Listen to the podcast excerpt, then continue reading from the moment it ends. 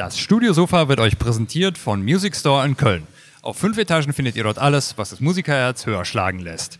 Unter www.musicstore.de könnt ihr auch bequem von zu Hause aus shoppen. Natürlich versandkostenfrei ab 25 Euro, mit 30 Tagen Rückgaberecht und drei Jahren Music Store Garantie. Music Store in Köln, das Paradies für Musiker. Sehr gut. Halb auswendig mit drauf gucken. Eins mit Sternchen. Wir haben eigentlich überlegt, das mal einzusprechen und das abspielen zu lassen, aber Ja. irgendwie ist es dann weniger authentisch. Und immer so dabei so nachsprechen. Klang geübt. Genau. So synchronmäßig wäre ganz gut. Das wäre eigentlich ganz geil. Lass das mal machen. Ja, Studiosofa, Sonderedition, äh, live von der Leadcon Genau. hier in Hamburg. Äh, Teil 2 für heute. Ja. Wir haben zu Gast Arthur Koll, ich sag mal Produktspezialist, Dante-Spezialist. Auch. Ähm, auch. Arthur Koll, hallo. Moin erstmal. Ja, schön, dass du da bist. Ja. Danke Wir- für die Einladung. Wir sprechen mit dir heute über Audionetzwerke. Und ähm, wenn ihr da draußen, die gerade den Stream live verfolgen, Fragen habt, könnt ihr die natürlich gerne stellen. Wir leiten sie an Arthur weiter. Und wenn ihr hier Fragen habt, dann auch gerne einwerfen, Reinschreien. reinschreien einfach. Ähm, genau, ich habe ja schon gesagt, du bist Produktspezialist bei Yamaha, auch Dante-Spezialist. Was sind dort deine Aufgaben und was, ich weiß ja, du machst ja auch noch viel nebenbei, bist ja auch selber Engineer. Erzähl doch mal. Ich hatte mal irgendwann ein Studio, so um den Bogen Okay. zu schließen, warum ich auch hier bin. ähm, das hat verschiedene Gründe, dass ich das eingestellt habe. Das hat mit Preisentwicklung im Markt zu tun. Das hat mit, ich habe das ganz lange schon gemacht und mich interessiert jetzt noch was anderes. Ich habe dann seit Jahren eine ganz enge Zusammenarbeit mit der Firma Yamaha Okay. und bin dann irgendwann auf die Industrieseite gewechselt in sehr späten Jahren. Also ich bin jetzt bei Yamaha zuständig tatsächlich für, für spezielle Kunden. Also offiziell habe ich den Titel Key Account und kümmere mich relativ breit um, um Broadcast-Projekte, um äh, Integrationsprojekte für Post-Pro-Studios Okay. und sowas. Letztendlich bin ich immer doch der Musikproduktion treu geblieben. Das, das schlägt mein Herz halt. Okay. Mal kurz die Frage, kann man Arthur gut hören? Nee, ne? Ja, ist sehr leise. Kannst du ihn ein bisschen Muss lauter ich, drehen? okay, ich kann es ja auch weiter anlegen. Wahrscheinlich das ist, ist, es ich, jetzt so besser. Ja, Dann so halt ist ich's besser. fest. Okay. Okay. Nahbesprechungseffekt. Ja, live. hat Ja. so eine schöne, sonore Stimme. Ne? Wunderbar. Ähm, ja, vielleicht holst du uns mal ganz am Anfang ab. Was sind Audionetzwerke und was sind Audionetzwerkprotokolle? Also der Gedanke dahinter steckt, der dahinter steckt, ist, dass man eine Struktur schafft, die grundsätzlich eigentlich erstmal agnostisch ist. Das heißt, das Netzwerk weiß eigentlich gar nicht, was es tra transportiert. Okay. Deinem Hausnetzwerk zu Hause bleibt es ja auch intransparent, was du gerade übers Internet willst. Du benutzt es einfach nur als Medium, als Transportschiff, Ja. um eine Anfrage an Google oder an sonst was zu senden. Äh, Und diese, dieses, sagen wir mal, unschuldige Medium, das Informationen transportiert werden können, kann man auch benutzen, um Bilder und Töne zu transportieren. Gleiche Infrastruktur, gleiche Kabel, gleiche Router, unter Umständen auch Fernzugänge über, übers Netz, Ja. Fernprodukt, Remote-Produktion, sowas ist inzwischen alles möglich. Also wir benutzen IT-Technologie, um den klassischen Verbund von Studios praktisch einheitlich auf ein Transportmedium umzusetzen. Wir bei Yamaha sind eine Firma mit drei Stimmgabeln im Logo und ähm, haben deshalb auch natürlich einen Schwerfokus erstmal auf den Ton, was nicht heißt, Ja. dass wir in einem Rahmen einer AV-Produktion natürlich auch über Integration nachdenken. Angefangen haben wir schon vor 10, 15 Jahren, Audionetzwerke zu bauen. Das heißt, wir stecken statt dieses Mikrofon in irgendein analoges Mischpult mit einem Vorverstärker zu stecken, stecken wir das in eine, so eine kleine Wandlerdose, die daraus ein IP-taugliches Signal macht und das irgendwohin verteilt. Ja. Vielleicht im eigenen Studio, vielleicht aber auch übers Netzwerk irgendwo ganz woanders hin, vielleicht auf einen anderen Teil der Welt. Und dafür brauchen wir gewisse Standards. Und die Standards, die die IT-Industrie angeboten hat, waren für Leute, die aus dem Tonstudio-Bereich bekommen, unbrauchbar. Okay. Da ging es um Clocking, um Synchronität, um Klangqualität und so weiter. Und ähm, da waren wir bei Yamaha eigentlich ganz froh, dass es da mehrere Firmen, die vorher auch Audioschwerpunkte hatten, auf einmal angefangen haben, Standards zu setzen. Wir haben uns dann nach mehreren Versuchen mit CobraNet, ISA Sound, da gab es so verschiedene Vorstufen, Okay. ziemlich festgelegt auf einen australischen Lizenzgeber, die Firma Audinet, die eigentlich bis heute auch für mich noch Marktführer in diesem Segment sind. Audinet bot zeitsynchrone Audio-Streams an mit hoher Klangqualität, also mindestens 48 Kilohertz, 24 Bit aufgelöst. Mhm. Und dann war es möglich, auf so einem ganz dünnen Cat5-Kabel 700 Audiokanäle zu übertragen. Und das war nicht alles. Man konnte diese Informationen auch vervielfältigen. Es ging nicht nur in eine Richtung, es ging in ganz viele Richtungen. Es ging bis in unendliche Richtungen. Das heißt, Split okay. ist umsonst innerhalb dieses Netzwerks.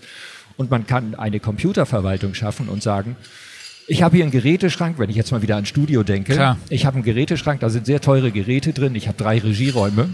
Und ich brauche heute dieses Gerät, auch wenn es ein analoges ist, eingeschliffen in Studio 2. dann setzt man zwei Koppelpunkte auf so einer kleinen Matrix und dann hat man den Bearbeiter, der diesen Klang macht. Da über die Regelung reden wir dann nochmal später. Es kann ja. aber auch irgendwie gesagt ein großer Plugin-Server sein, der geroutet wird. Okay. Also grundsätzlich ist das Übertragen und das Verteilen von Signalen auf einmal ganz, ganz einfach, ohne dass ich riesige Steckfelder brauche, ohne aufwendige Verkabelung. Ja. Und in Summe viel, viel billiger als alles, was man analog kann.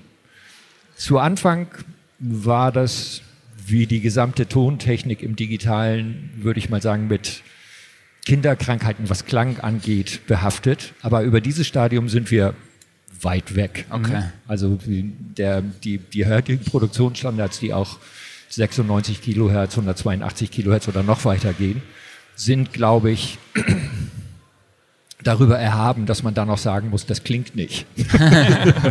also das, äh, das ist einfach vorbei. Was ich spannend finde, ist bei diesem Thema Audionetzwerk ist, wenn man schon sagt, wir übertragen diese Signale auf eine IP-Infrastruktur, dann musst du auch überlegen, wohin kann ich das denn auch mit Geräten verschiedener Hersteller machen? Und da sind wir, was Audinet angeht, auf einer super Seite. Es gibt 700 Hersteller, mhm. meines Wissens nach, die Geräte unter diesem Standard bauen.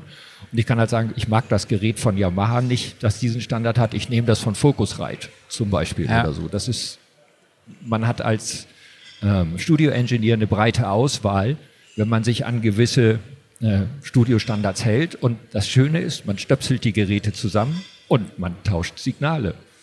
Und es geht nicht mehr darum zu gucken, welchen Pegel hat das jetzt, übersteuere ich das, sondern es wird digital übertragen. Mhm. Das, was ich abschicke als digital minus 10, kommt in dem anderen Gerät als digital minus 10 an. Es gibt keine Verpegelungsmöglichkeiten.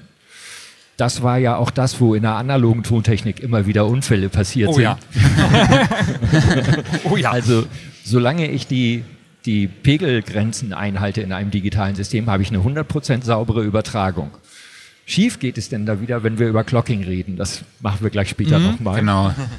Aber so, so grundsätzlich ähm, fand ich dieses Thema immer schon extrem spannend. Ich habe mich da auch, es gab Anfang nicht, anfangs auch nicht wirklich viel Literatur dazu. Wir haben mich da stark eingelesen und wir bei Yamaha, da sitzen noch zwei Kollegen von mir, wir haben ganz früh, ganz früh Workshops gemacht über dieses Thema und haben so ein bisschen Daniel Düsentrieb-mäßig geforscht. Was geht denn eigentlich? Wie klingt das? Was kann man tun? Wo liegen die Grenzen? Weil das war auch immer wichtig, um äh, Kunden oder Planer seriös zu beraten. Also man hat ausprobiert und kann sagen, das funktioniert und das machst du besser nicht. Ja. So, da haben wir also sehr früh, würde ich mal sagen, mit Pionierarbeit geleistet. War das dann im Bereich Broadcast eher oder? Nee, das war erstmal nur, was können wir, wenn wir einen Ton haben, stecken den in Netze und nehmen ja. den irgendwo wieder raus. Ah, okay.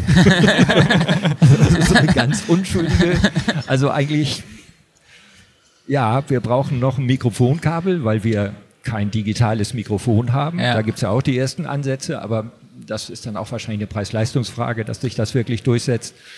Aber so grundsätzlich ab da, was können wir erreichen, wenn wir das auf die digitale Ebene schubsen? Und mhm. da, da haben wir dann Workshop-Reihen dazu gemacht und inzwischen ist das eigentlich ein Standard geworden. Es baut kaum noch jemand analog. Also selbst wenn wir jetzt ein ganz schnödes Konferenzcenter bauen. In Nürnberg gibt es einen. Da ist die Signalführung vom Mikrofon zum Mischpult, natürlich ein Mikrofonkabel, aber bis hin in die Lautsprecherbox ist es digital geführt unter diesen Okay. Standards, weil auch in der Laut, also der Weg zu dieser Lautsprecherbox in einer Installation Mhm. ist zigmal billiger, wenn du das mit Netzwerk machst, als wenn du jemanden bittest, ein Lautsprecherkabel dahin Ja. zu legen. Also und das ist die eine Möglichkeit. Und die, die zweite wirklich extrem große positive Entwicklung ist, du kannst an jeder Stelle der Installation so eine Box, die so einen Netzwerkeingang hat, anschließen. Da ist hinten vielleicht sogar ein Display drauf, da kannst du sehen, spiele Programm Studio 2 aus. Steht da in Klarschrift. Na, so ein einfaches Lautsprecherkabel sagt dir das nicht. Das stimmt. Ja, also das hat unfassbar viele Vorteile Ja. und wir glauben auch, dass wenn man ähm, das konsequent durchzieht, dass das extrem viele Vorteile für, für, sagen wir, Produktionen, die man sowohl vielleicht im Studiobereich oder auch im Live-Bereich macht, hat, weil eine unglaubliche Flexibilität gegeben ist. Ähm, und wie es so ist, wenn es schon so flexibel ist, gehört aber auch dazu, dass man das Handbuch liest. Oh ja. Und deshalb haben wir uns bei Yamaha mit unbeliebt. einer, mit einer sehr breiten Schulungsreihe auch aufgestellt. Wir, wir haben eine Reihe, die heißt Audioversity Mhm. und da schulen wir, wie man mit Netzwerktechnik zum Beispiel umgeht. Weil wir einfach glauben, dass das das Rüst, Rüstzeug der Tontechniker der Zukunft ist. Also jetzt unabhängig davon im Studio, wie auch immer. Selbst wenn man in einem äh, in the box produziert, Ja. du musst irgendwo rein und raus mit Signalen. Genau. Und das wird wahrscheinlich Netzwerk sein. Das war bei uns so der, der Ansatz. Gibt es noch andere Audio-Netzwerkprotokolle? Ja, das gibt eins von der, also das ähm, Ravenna-Netzwerk. Das ist von einer deutschen Firma aufgesetzt, von der Firma Lavo, die sollte bekannt sein. Ähm, und nochmal klarzustellen, die, das Dante-Netzwerk ist nicht von Yamaha erfunden. Das ist eine ist australische von Audinate. Firma. Von Audinate, ja. Genau. Der Background der Firma ist ein Studentenprojekt, ein Universitätsprojekt aus Australien. Okay. Und die haben sich zusammengetan mit ein paar Leuten, die mit, mit, äh, mit einer Entwicklungsabteilung aus der Computerindustrie zusammen waren. Und die haben dann einen Audiostandard kreiert, der sehr vielversprechend ist und der sich auch weitgehend durchgesetzt hat. Der hat halt Probleme geklärt. Und was die anders machen als Ravenna ist, sie verkaufen Kommunikationsboards. Und in dem Okay. Moment, wo es nur einen Hersteller gibt für Kommunikationsboards, weißt du auch, das wird funktionieren. also wir auch bei Yamaha bauen zugekaufte Boards dazu. Jeder Hersteller tut das und damit hat man eine hohe Betriebssicherheit in dem Ganzen. Ja. ja. Außer vielleicht das Einzige, was es gibt als Software, ist so, eine kleine, so ein kleines Tool für einen Rechner, das heißt Dante Virtual Sound Card. Äh, um das kurz zu erklären, man steckt ein Netzwerkkabel in seinen Rechner, öffnet dieses Tool Virtual Sound Card und hat dann 64 Ein- und Ausgänge in den Rechner, den man mit einer beliebigen Workstation zum Aufzeichnen benutzen kann. Ja. Mhm. Ja, das war auch ein Hebel, der ähm, dieses Netzwerk ähm, sehr erfolgreich gemacht hat, weil man konnte einfach als Tontechniker, wenn man so ein Mischpult live hat, das diesen Standard spricht, konnte man einfach sagen, ich schneide das jetzt mal mit. Und spannend ist, wenn man sagt, ich muss eine Aufnahme machen davon und habe abgesteckt, Single-Track, jedes Mikrofon auf der Bühne, sofort in einem Mitschnitt mit der Software, mit der ich arbeite, Cubase, Nuendo, sag was, Logic. Ja. Es funktioniert ja mit allen, weil das ein Standard-Computertreiber ist, der da drin aufgemacht wird. Und dann kann ich überlegen, wenn die Band auf dem Konzert das gut getroffen hat, an diesem Abend habe ich eine brauchbare Aufnahme. Ja. Also als prominentes Beispiel, auf der letzten Toto-Scheibe sind drei oder vier Live-Nummern mitgeschnitten, die aus Yamaha-Pulten stammen. Einfach ohne Produktionsaufwand, Okay. parallel ausgegliedert. Das funktioniert. Das ist doch eine irre Möglichkeit, wenn man sagt, das war ein toller Abend, es war ein gutes Konzert. Und ich habe, äh, die Band war hochzufrieden, wie das klingt, und haben daraus dann im Studio natürlich nachproduziert. Aber die Basis ist ein Live-Konzert gewesen. Ja. Das ähm, ist so einfach inzwischen möglich und bin ein großer Fan von Live-Musik. Ich finde das toll, dass sowas geht. Ja, das stimmt. Ja, und dafür helfen Netzwerke. Genau. Na, früher hat man dafür ein riesen Recording-Mobil gebraucht und heute reicht ein Netzwerkkabel. Ja. Ähm, noch kurz zu, zu den verschiedenen Netzwerktypen. Also du hast jetzt äh, Ravenna noch genannt. Ja. AVB fällt mir jetzt noch irgendwie ein. Ja. Sehe ich zumindest mal bei diversen Herstellern. Wie ist denn so die Verbreitung überhaupt? Kann man sagen, es gibt jetzt den einen Platzhirsch oder teilt sich das alles gleichmäßig der auf? Platzhirsch ist auf jeden Fall Dante. Tante. Mhm. Ja. Die anderen Netzwerke machen ja eigentlich auch nicht wirklich was viel anderes. Ja. Die verpacken PCM, Pulscode-Modulationsdaten, in ein IP-kompatibles Paket, Mhm. schreiben davor einen Header, wo Timing-Informationen und Ziel und alles Mögliche drin steht, schicken das durch Netzwerk, packen auf der anderen Seite wieder aus. Ja, okay. Das tun sie alle. Mhm. Also dann kann man jetzt darüber reden, wie verteilen die die Synchroninformationen und wie viel Bandbreite genau braucht das, was hat das für eine Grundlatenz. Aber das waren eigentlich so, so Diskussionspunkte, die am Anfang von der Netzwerktechnik da waren. Heute ist das alles im Millisekundenbereich und ähm, ich würde mal sagen, in dem Bereich, wo du ein Mikrofon um 10, 15 Zentimeter nach vorne oder nach hinten schiebst, Ja, ist nicht mehr wirklich relevant. okay. Ja. Jetzt möchte ich gerne mein äh, Studio mit einem Dante-Netzwerk ausstatten. Was Ja. muss ich tun? Also brauche ich dafür spezielle Netzwerkkabel? Brauche ich einen speziellen Router? Brauche ich gewisse Interfaces? Also was ist so die Mindestvoraussetzung, um das überhaupt aufbauen zu können? Wenn ich jetzt Geld verdienen würde, würde ich sagen, ja, du brauchst einen Yamaha-Switch. Natürlich. Aber das ist eigentlich völlig blödsinnig. Ja. Wir, haben, wir haben Switche gemacht für einen Live-Bereich, die dann spezielle Steckverbindungen haben, die einen Metallschirm drumherum haben, Ja. damit dieses blöde Kabel nicht kaputt geht auf einer Bühne. Aber die an klare Antwort ist nein. Es reicht, also in meinem Studio, um mehrere Rechner zu vernetzen, habe ich einen ganz einfachen 50 Euro Gigabit-Switch. Also Mit den handelsüblichen. Ja. Es funktioniert mit unfassbar vielen Kanälen in einer affenartigen Geschwindigkeit, mit einer hohen Flexibilität. Also theoretisch kann ich auch einfach meine Sachen in die Fritzbox einstöpseln. Ob man das will, ist eine andere Frage, aber doch, das geht. kannst du, das kannst du, aber du kannst eben nicht über deine Fritzbox sofort Signale ins, Ja, ins okay. Internet übertragen, weil du jetzt einen Kumpel äh, in Hamburg hast, du selber sitzt in Köln, möchtest aber- du mit dem zusammen jammen, da gibt es dann so gewisse Probleme. Genau, nee, Netzwerk intern bei mir zu Hause. Das. Netzwerk, das geht sofort. Okay. hm. Und auch kabelstandardmäßig muss ich jetzt nichts Spezielles berücksichtigen? Cat oder? 5e, du brauchst also ein Gigabit. Ganz normales Gi- Gigabit-LAN, Ja, es gibt ne? ja heute aber fast nichts anderes mehr. Genau. Ja.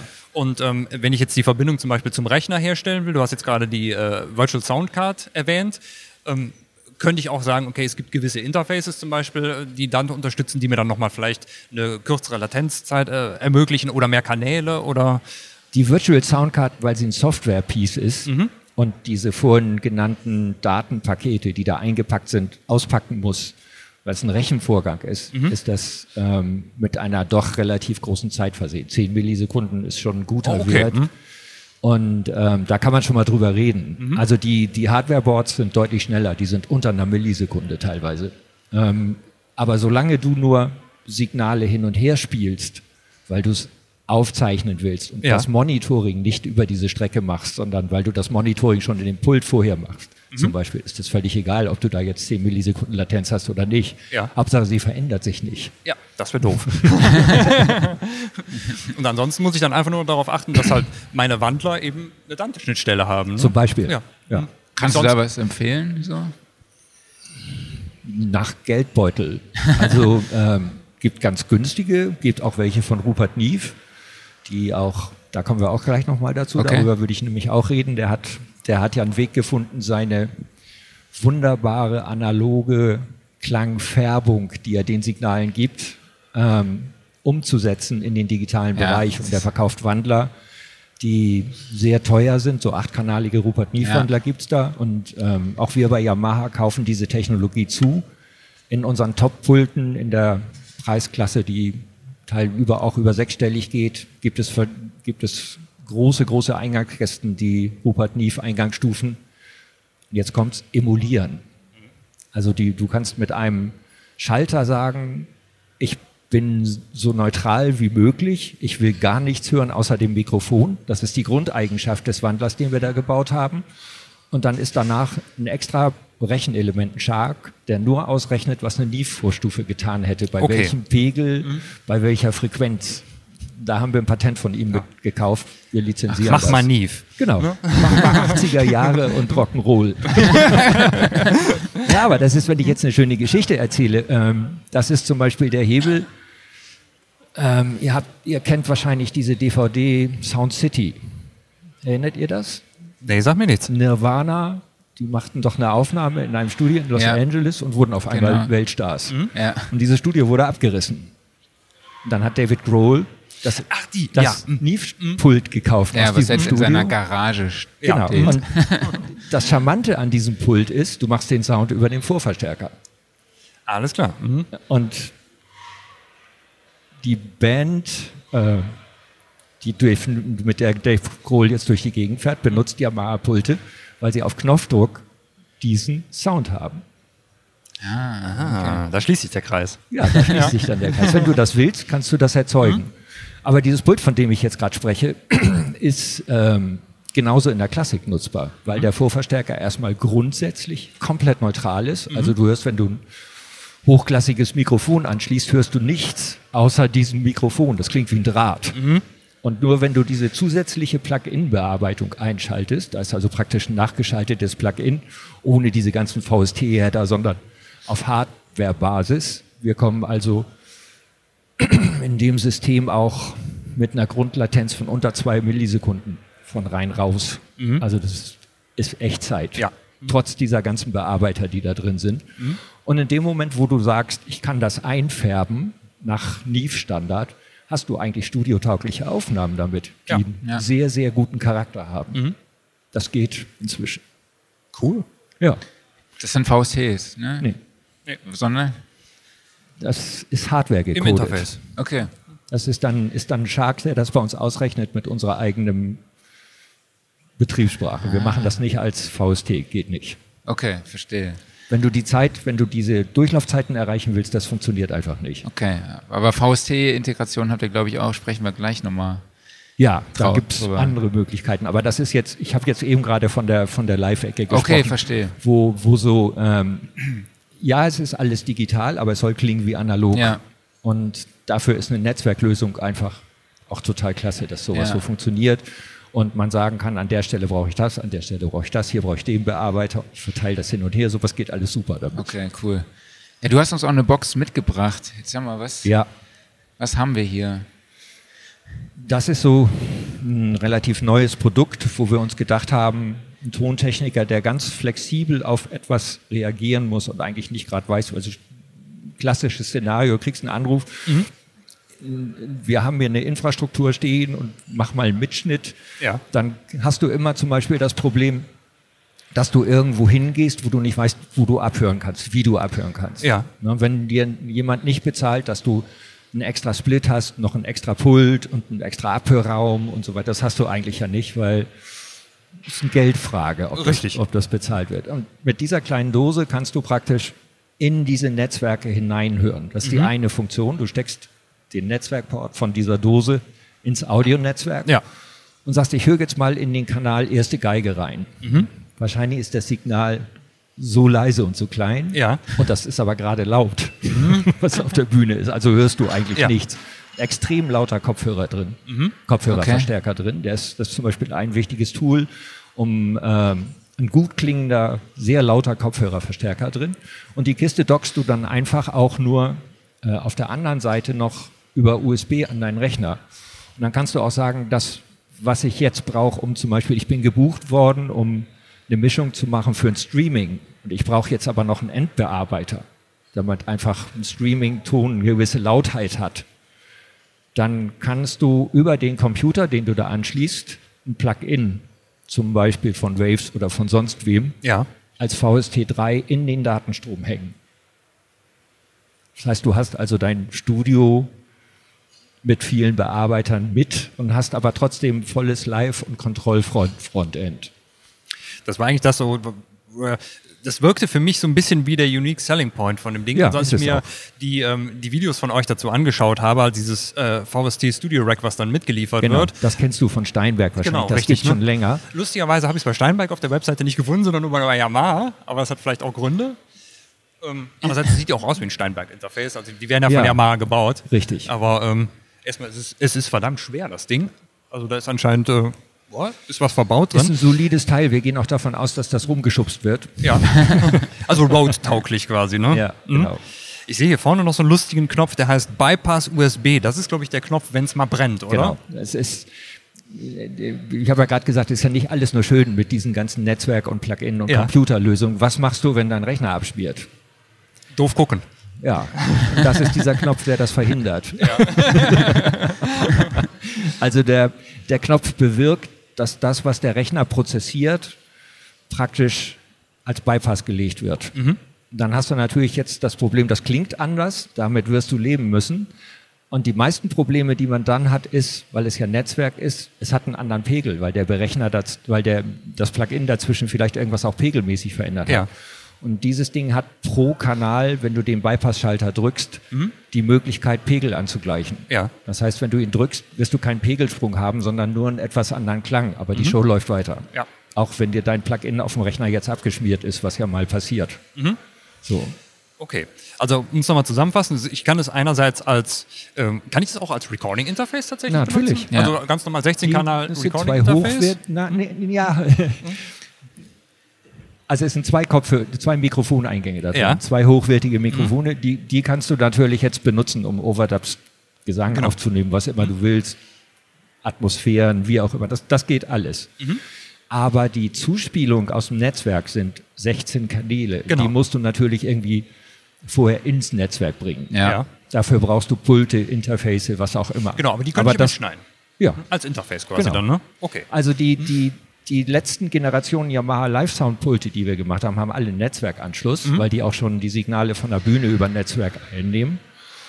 Und dann kannst du praktisch aus dem Netzwerk einen Parallelabgriff machen und sagen, ich schneide das nackte Mikrofon mit. Ja. Ja. Weil das ist ja das gleiche Signal, was auch das Pult eigentlich kriegt.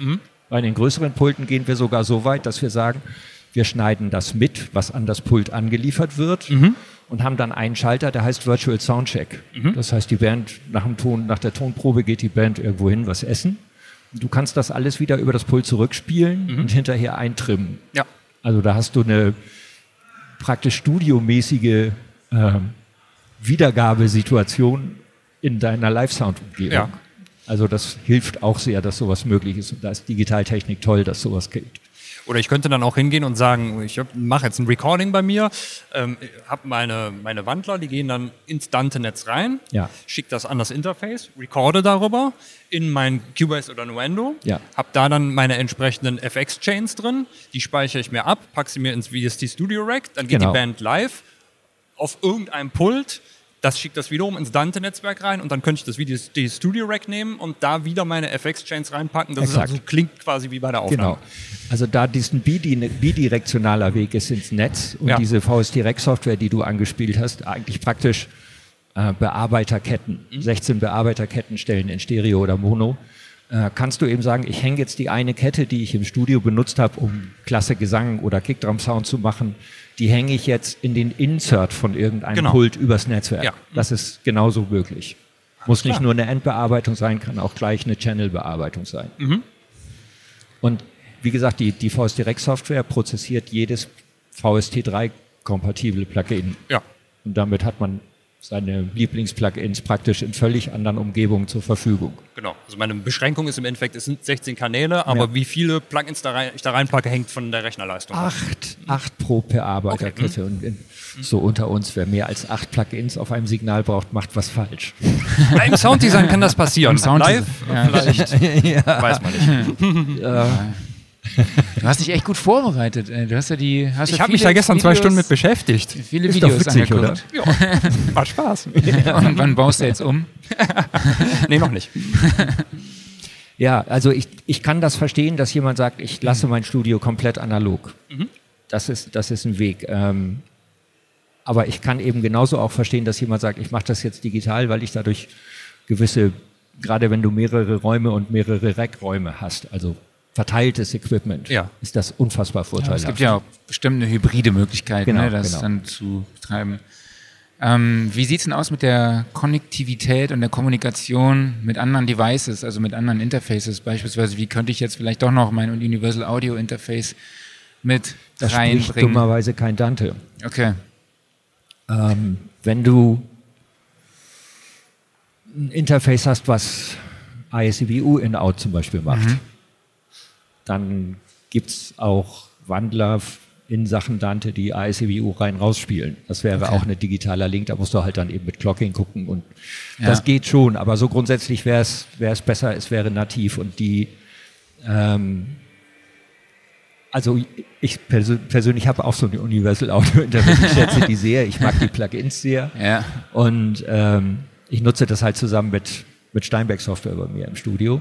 Aber wenn ich live recorden gehe, ist mir das manchmal zu heikel. Sind solche Lösungen Ja, auf jeden Fall. sicherer. Verstehe ich, verstehe Und ähm, es werden eigentlich weltweit sehr, sehr große Produktionen inzwischen über diese Technologie gemacht. Wir sind davon weg, ähm, dass man da jetzt wirklich Angst haben muss. Also es funktioniert in der Regel. Du hast jetzt auch schon angesprochen, ja, du gehst mit einem Studio-Setup vielleicht dann auch live. Hast du so eins? Dass du sagst, du hast so ein, ein Setup zu Hause, was du im Studio oder beziehungsweise im Ich Studio habe was einen, ich benutzt? hab einen Rekorder, der bis, der bis zu 128 Spuren mit 96 Kilohertz aufnehmen kann. Da gibt es so eine Firma aus Hamburg, die baut industrielle Rekorder.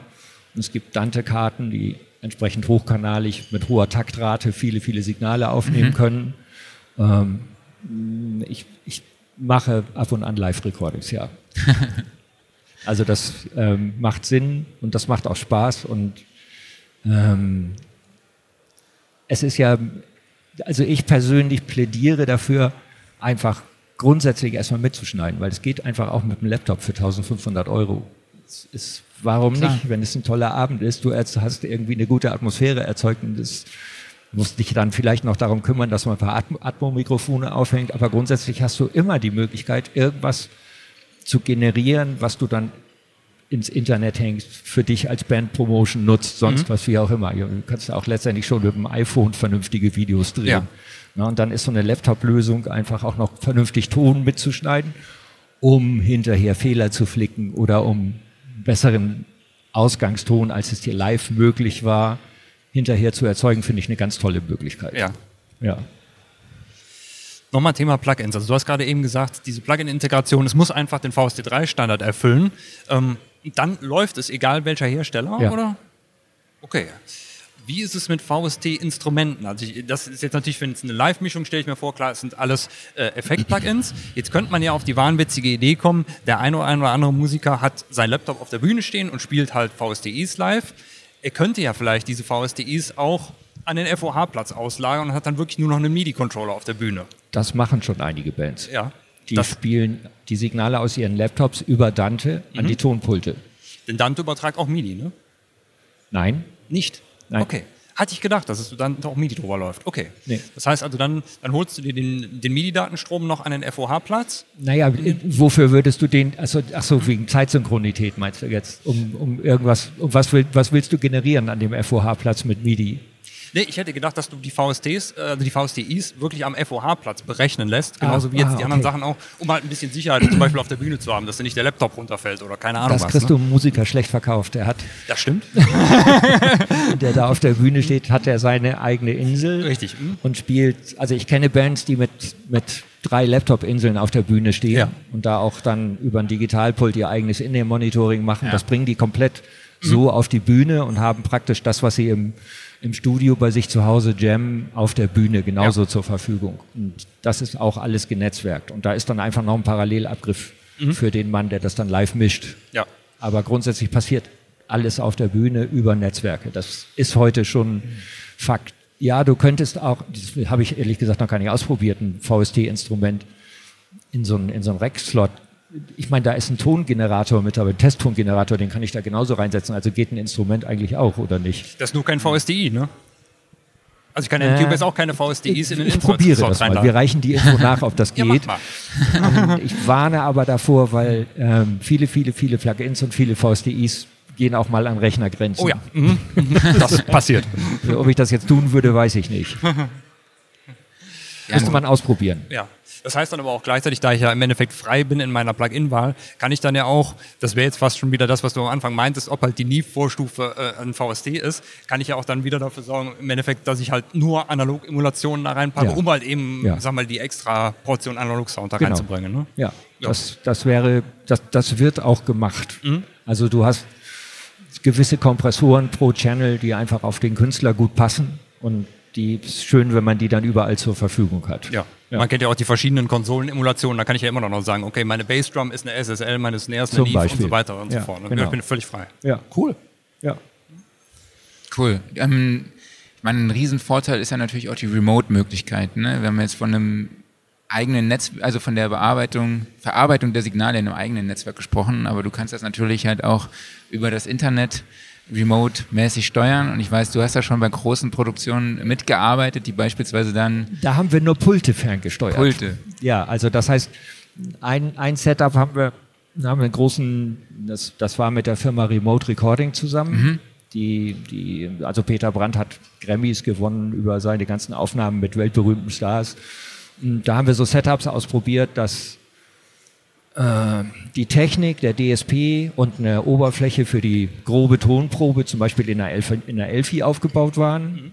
Und dann, da unsere Pulte eigentlich auf der Oberfläche auch nichts anderes erzeugen als IP-Befehle, ähm, kann man die auch ins Internet ausgliedern und mit einer zweiten Oberfläche in Berlin in einem Studio mischen, wo man viel besser hört als Ja.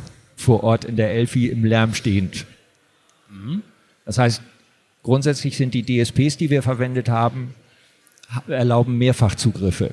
Ob da jetzt eine Oberfläche dranhängt oder zwei Oberflächen oder zwei Oberflächen und noch ein Kontrollcomputer oder drei iPads gleichzeitig, das ist denen völlig egal. Die Befehlsstruktur ist immer das gleiche. Es gibt einen IP-Befehl, weil ich irgendwas gedreht oder geknopft, ge- ge- gedrückt oder geschoben habe.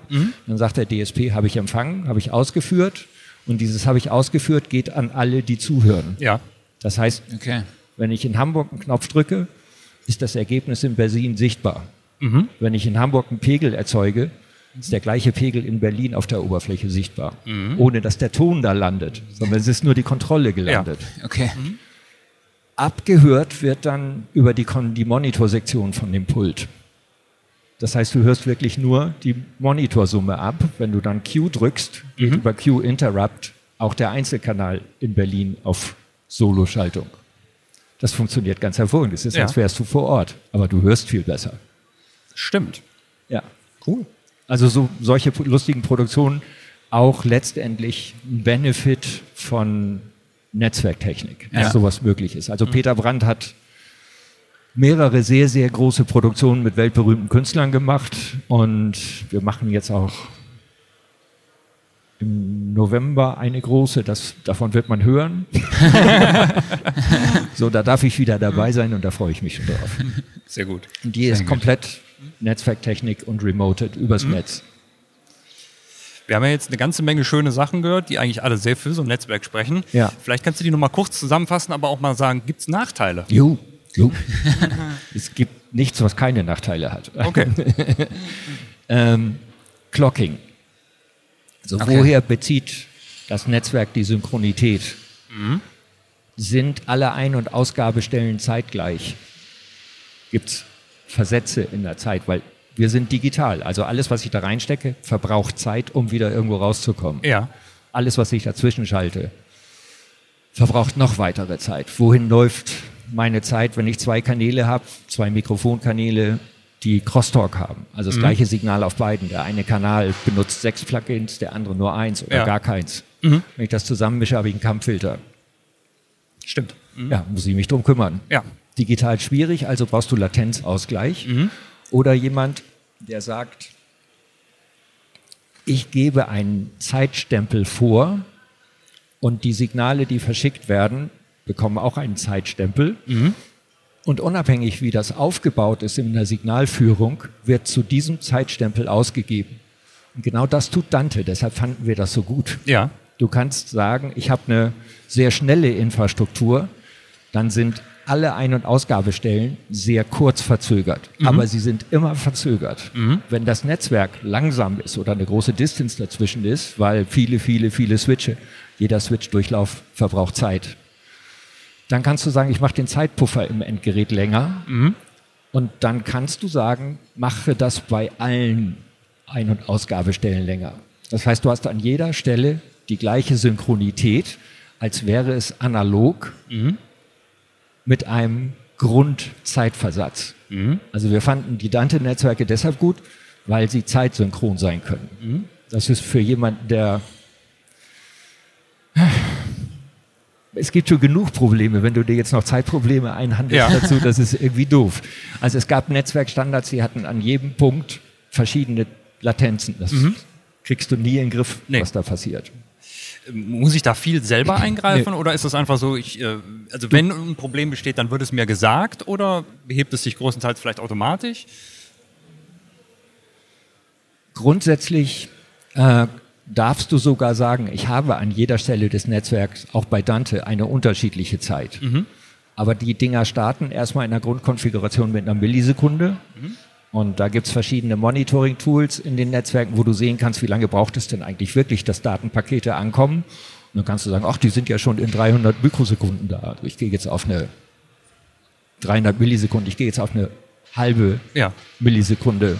Das funktioniert, das kannst du alles steuern, aber ich finde es erstmal gut, dass sie grundsätzlich synchron anfangen. Und hinterher kannst du dir überlegen, ob du asynchron werden Ja. willst.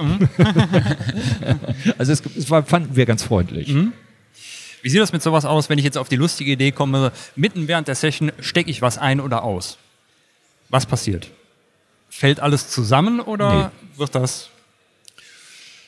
Der, also du sprichst jetzt Clock an, wenn du so Systeme hast und der Master-Clock-Generator fällt aus, ist normalerweise der Ton weg. Weil, Ja, zum Beispiel. Weil keiner irgendwas tun will. Oder es könnte ja auch sein, so beispielsweise, äh, sagen wir mal, ich zeichne was am Rechner ganz normal auf, ne, komme auf die Idee, ich stecke noch ein zweites Audio-Interface via USB rein und auf einmal meint der Rechner, oh, ich wechsle mal das Interface oder keine Ahnung, irgendwie sowas in der Art. Ne?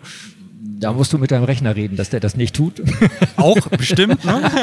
aber ähm, also reagiert das Dante-Netzwerk dann da empfindlich auf solche Änderungen, wenn ich jetzt nicht irgendwas, natürlich gerade Naja, was für das, für das, Signalstrom für ist, das ausnehmen. Dante-Netzwerk ist der Rechner einfach ja nur ein Ausgabegerät. Ja. Das ist entweder da oder nicht da. Es Mhm. entstehen keine Störgeräusche, wenn was hinzukommt oder wenn was wegfällt. Gut. Mhm. Das, also das ist Ja. schon mal völlig klar. Also irgendein Gerät, was aussteigt, sendet und empfängt einfach nichts Ja. Mhm. mehr. Also das heißt, alle angeschlossenen Devices kriegen oder hören nichts mehr.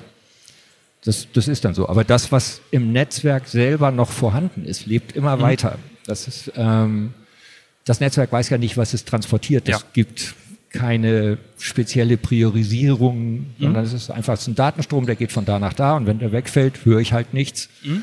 oder kann nichts weiterschicken oder wie auch immer.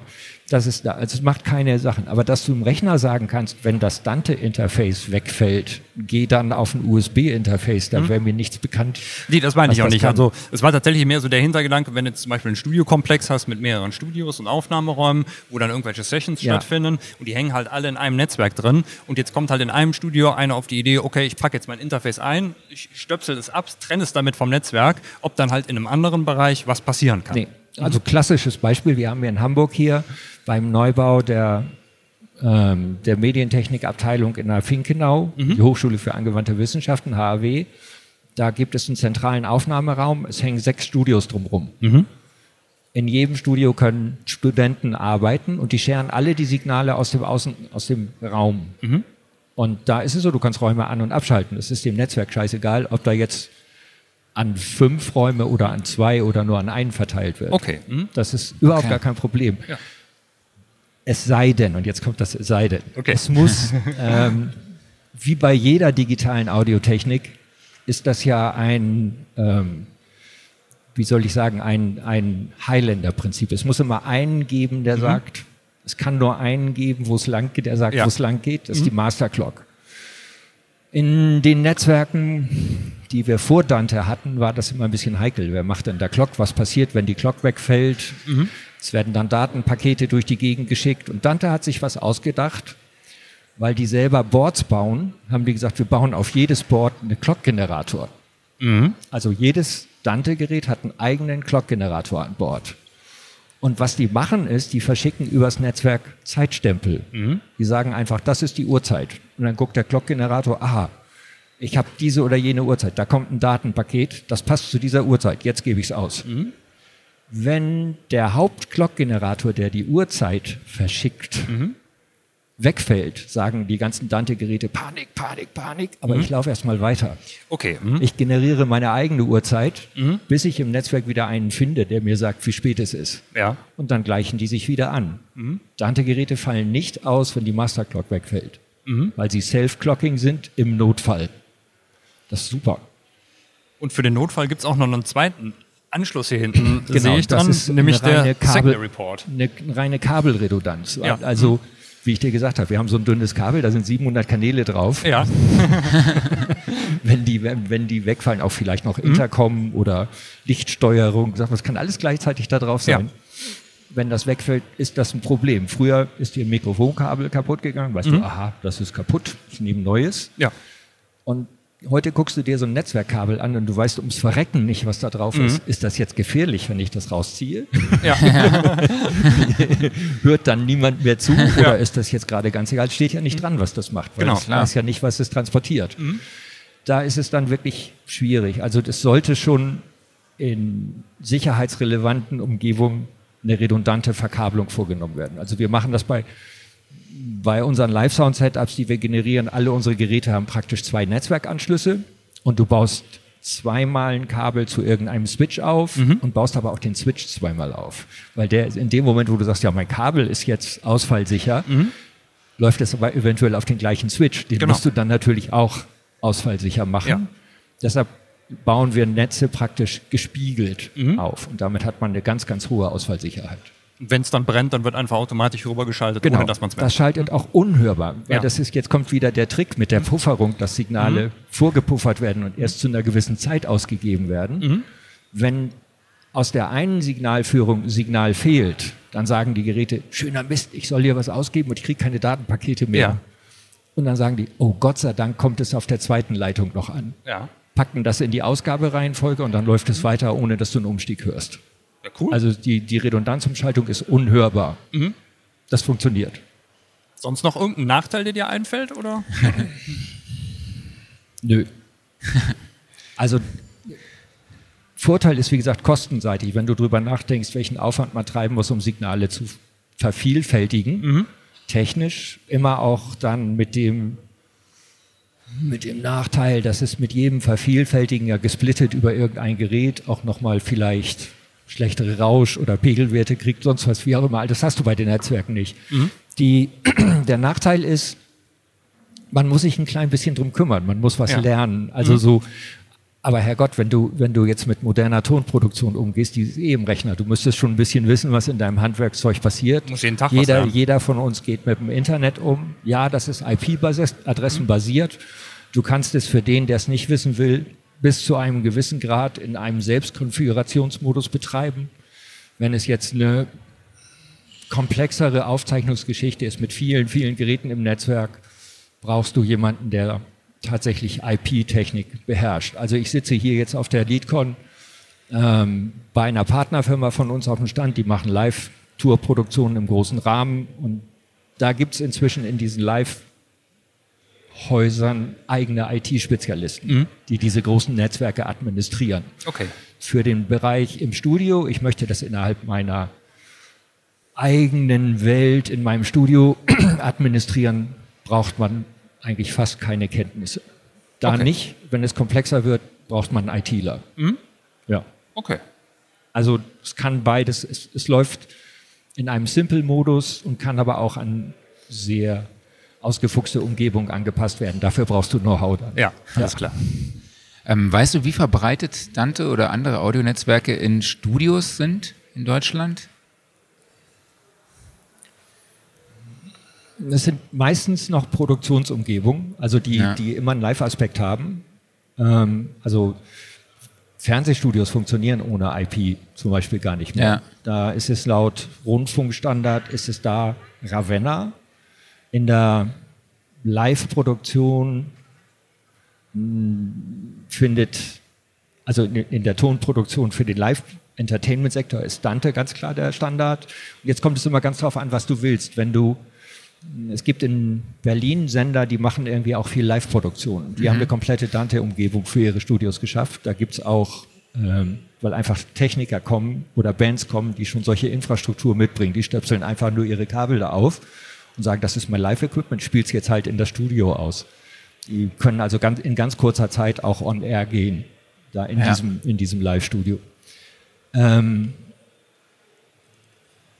es kommt jetzt ganz drauf an, wie du das zählen willst. Also ich denke mal, Dante ist wegen der Verbreitung, die das hat, wegen der Vielzahl Geräte, die es da gibt, auf jeden Fall ein Standard, den man sich angucken sollte. Wenn du jetzt aber sagst, ich will nur ein gewisses Mischpult von Firma XY haben und die sprechen halt einen anderen Standard, Ja, okay. dann bist du da drauf. Ja. Also ist ja bei uns letztendlich auch so. Wir, wir hatten eine Zeit lang eine AVB-Karte von einem anderen Hersteller, die wir gar nicht selber gebaut haben. Also für uns war das einfach nur eine weitere Schnittstellenkarte, Ja. wo man diesen Standard hätte ausspielen können. Aber ähm, wir wären auch frei, wenn jemand jetzt sagt, ich habe halt eine Idee, mein Standard wird der nächste Standard, der ähm, das goldene Ei in die Welt liegt, das machen jetzt alle, ähm, dann würden wir halt eine andere Schnittstellenkarte bauen. Weil, wie Ja. gesagt, all diese, Trans diese Netzwerkstandards sind ja nur Transportmedien. Mehr ist es ja gar nicht. Also Ja. wie verpacke ich PCM, Pulscode-Modulationsdaten für in ein IP-Paket, schicke es da durch und pack's wieder aus. Was anderes machen die da ja nicht. Ja. Und das wäre bei uns eine Schnittstellengeschichte. Zurzeit bauen wir das nach diesem Standard, weil der für uns gut funktioniert und ähm, wir glauben, dass das ähm, einfach auch von der Auswahl der Geräte, die man da anschalten kann, ganz guter Swing ist, sowohl für den Live-Sound-Bereich als auch für den Studiobereich. Wir haben ja auch, ich weiß nicht, das ist, ähm, es gibt diese Nuage Post-Pro-Controller, Ja. die kennt ihr von ihr, Ja. ne? so großes, die, die finden tatsächlich sehr viel in Synchronstudios und großen Mischkinos, die sprechen auch bei uns komplett Dante. Okay. Wir haben Mhm. Dante IOs dafür und es ist ein einzelnes Netzwerk, in dem dieses ganze Studio lebt und äh, zusammen mit dem Cubase oder Nuendo Controller Nuage dazu Mhm. schaffst du dir dann eine sehr komfortable Umgebung. Okay. Hast du noch Fragen? Ich glaube, wir sind soweit durch. Ich meine, es hat mir sehr viel Spaß gemacht, euch beiden zuzuhören. möchtest du auch noch mitspielen? nee, ich würde sagen, dann können wir eigentlich schon mit äh, unseren Typfragen weitermachen. Da haben wir nicht drüber geredet im Vorgespräch, aber macht nichts. äh, du musst nicht, dich nicht darauf vorbereiten. Unsere beliebten Typfragen. Ich stelle dir zwei Antwortmöglichkeiten zur Auswahl. Du musst dich für eine von beiden entscheiden. Okay. Musst es nicht begründen, wenn du nicht möchtest. Mac oder PC? Mac, 1176 oder LA2A? LA2A. Analog oder digital? Keine Antwort von Fall zu Fall. Ja, alles klar. Dann haben wir natürlich die alles entscheidende Frage, die auch unter anderem dafür sorgt, dass du VST-Instrumente ins VST Studio Rack laden kannst. Kommt der EQ vor oder hinter den Kompressor? Der EQ kommt nach dem Kompressor. Okay. 44,1 Kilohertz oder 48 Kilohertz? Völlig egal. Kaffee Weil oder wir reden vielleicht über 96 dann irgendwann. Okay. Okay. Kaffee oder Tee? Kaffee, Und Sprach- oder Textnachricht? Sprach. Super, danke dir. Okay, Arthur, vielen lieben Dank, dass du dir die Zeit genommen hast für uns. Ja, danke für die Sehr Einladung. informativ auf jeden Fall. Danke dir, Klaus. Danke euch allen da draußen, dass ihr zugehört habt. Ja, vielen Dank an euch beide. Und, Und- wir erheben uns von unserem schönen Studiosofa in barocker Form. Das wird präsentiert vom Music Store in Köln, Ja, im Paradies für Musiker. Nicht ganz so bequem Und- heute. Ja, das war's von der LeadCon. Wir sehen uns nächste Woche wie immer im Podcast. Bis Und dahin, vielen Dank und tschüss. Ja, Ciao. Dankeschön, tschüss.